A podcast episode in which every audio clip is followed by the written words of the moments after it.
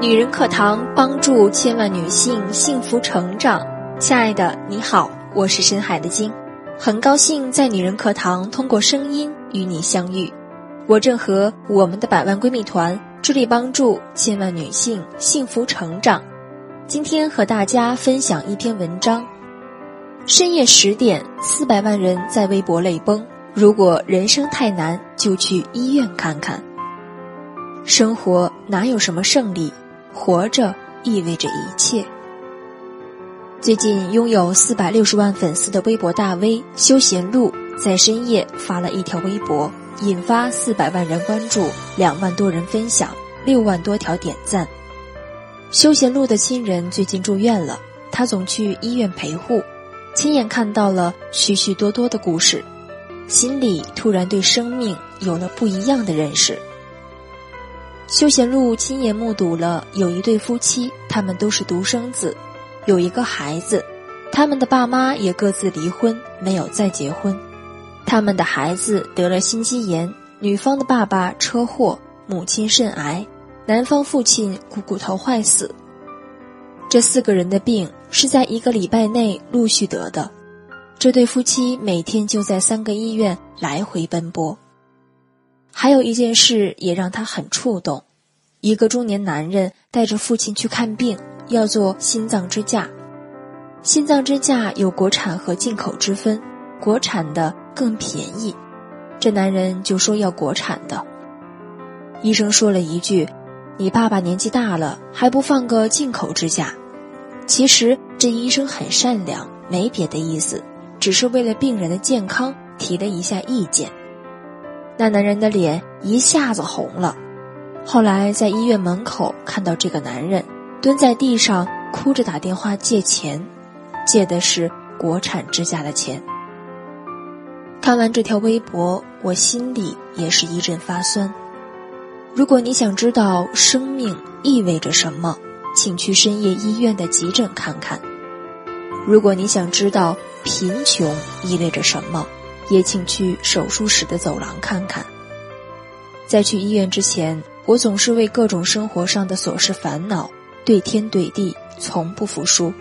但在医院走过一趟，我突然明白，世间之事，除了生死，都是小事。奥地利诗人里尔克有句很有名的话：“生活哪有什么胜利，挺住意味着一切。”所以，如果你觉得人生艰难，不妨去医院看一下，你会发现一切烦恼不过是我们过不掉心里的坎儿。好好活着才是人生唯一的大事。活着本来就是意义。二零一六年的一个冬夜，我在家里正在很愉快的玩游戏，突然觉得腹部一阵绞痛。我本以为是胃痛，吃了几片胃药就算了，没想到。疼痛一点都没缓解，我还发现自己的小便全是红色，我心中大惊，挣扎着打车去最近医院的急诊，一进去就吓坏了，里面人头涌涌，我赶紧挂号，但还要等上十几位才到我。我也想医生快点给我看病，但我也知道不可能，急诊室里比我严重的人多的是，有的用纱布捂住头部。但鲜血还是一直在流。有父母抱着小孩，焦急的和医生和护士交涉，医生和护士来回奔走，忙得几乎没有喘气的机会。我足足等了四十分钟才轮到我，这四十分钟算得上我人生中最漫长的四十分钟。我捂着肚子蜷缩在医院的椅子上，冷汗直流。一遍又一遍地向上天祈祷，如果再来一次，我一定好好对待我的身体。那段时间，我整个人状态特别不好，被前公司裁员，和女友分手。为了忘却失业和失恋的双重打击，我每天熬夜玩游戏、看剧、暴饮暴食，从不喝水，只喝咖啡、可乐和各种饮料解渴。我本以为失业和失恋是人生中的一大打击，但比起病痛来说，这些根本算不了什么。当病痛来袭，生活中的一切烦恼早已被我抛诸脑后。我想的只是这次之后，我一定要好好对待我的身体，过健康有序的生活。或许是上天听到了我的祈祷，他给了我一次机会。医生说是肾结石，没什么大碍，以后注意多喝水就好。然后给我打针开药，我的疼痛慢慢缓解了下来。经历这一切之后，我就像换了一个人。我不再熬夜，每天十一点之前准时睡觉，饮食清淡，一天坚持八杯水，一周去三次健身房。我不再把时间放在玩游戏、追剧上，而是尽可能的看自己爱看的书，一分一秒都不愿意浪费。我开始平静的对待周围的一切，对所有人都怀着感恩之情，哪怕有人不公平的对待我，我只是淡然一笑。罗曼·罗兰说：“痛苦就像一把梨，它一面离破了你的心，一面掘开了生命的新起源。没有任何地方能像医院一样，折射出大千世界里的人生百态，在这里。”你能看到非常多心酸的场面，让你直面最残酷的现实。更重要的是，你能抛开一个人在社会制度底下的所有枷锁，直面作为个人最重要的东西——生命。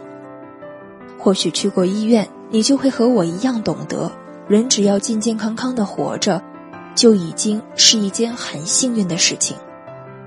我非常庆幸自己得的只是小毛病。起码还能健健康康的讲述这个故事，不少人甚至都没有这个机会了。有一个出版社的前辈之前被查出有癌症，从被发现到去世前后还不到一年。一位老师给我讲过他的一个朋友的故事，这个朋友肺癌晚期，已经扩散全身，医生都不愿意给他看了，但他还是很坚强的咬牙坚持。希望能多活一阵儿，想多照顾自己妈妈一会儿，也想看着孙女儿嫁个好人家。很多人在遇到挫折之后，总会有放弃生命的念头，他们会问：活着到底有什么意义？但对于医院的病人而言，他们从来不问活着有什么意义，因为活下去本身就是意义。真实的生活从不顾及人们的喜好。有这样一个故事：一位年轻人饱受各种挫折，他心灰意冷，跑去问一位高僧：“为什么我的人生如此失败？上天是故意这样对我的吗？”高僧微微一笑：“上天不是故意，也不是无意的，他根本就不知道你的存在。天地不仁，以万物为刍狗。”真实的生活从来不会顾及人们的喜好，医院或许就是这个道理的最佳证明。无论阶层、财富、地位、学识、家世，通通在医院里失去意义。在这里，大家都是同一类人，祈祷自己能够多活几天。有一位企业家，五十来岁，穷苦出身，靠着自己的努力，好不容易才打拼出亿万身家。但在他临近退休的时候，他却发现自己得了糖尿病。这不是绝症，顶多就是有点磨人。医生说，只要控制饮食、规律生活，活到七八十岁不是问题。听了医生这么说，这个经历商场各种大风大浪都不曾掉下一滴眼泪的汉子，居然瘫倒在医院的地板上，开始嚎啕大哭，委屈的像个三岁小孩儿。大家一再安慰他，才擦干眼泪说道：“小时候家里穷，吃不饱饭，更别提糖了。我这一辈子都对甜食眷恋，现在不让吃了，连白米饭都得少吃了。”接连两个反问句，听着让人心酸，但这就是命运。你年少家贫又如何？你亿万身家又如何？谁也没法阻止病魔的侵袭，到头来还是要向其他病人受苦。该打的针、该吃的药，一样也不能少。情感问题、工作压力、人际关系恶化、家庭矛盾纷争，这些所谓的烦恼，几乎存在于每一个人的生活里。很多时候，我们想不开、放不下，是因为我们始终觉得自己不应该经受这样的苦痛。但只要来过医院一次，你就会明白，世事无常，再有钱有地位，也不过是肉体凡胎一具。自身的命运就是那么的不可预测。医院是一面镜子，照得出人性与命运。在豆瓣的一个小组里，有网友晒出了在医院内的一组照片。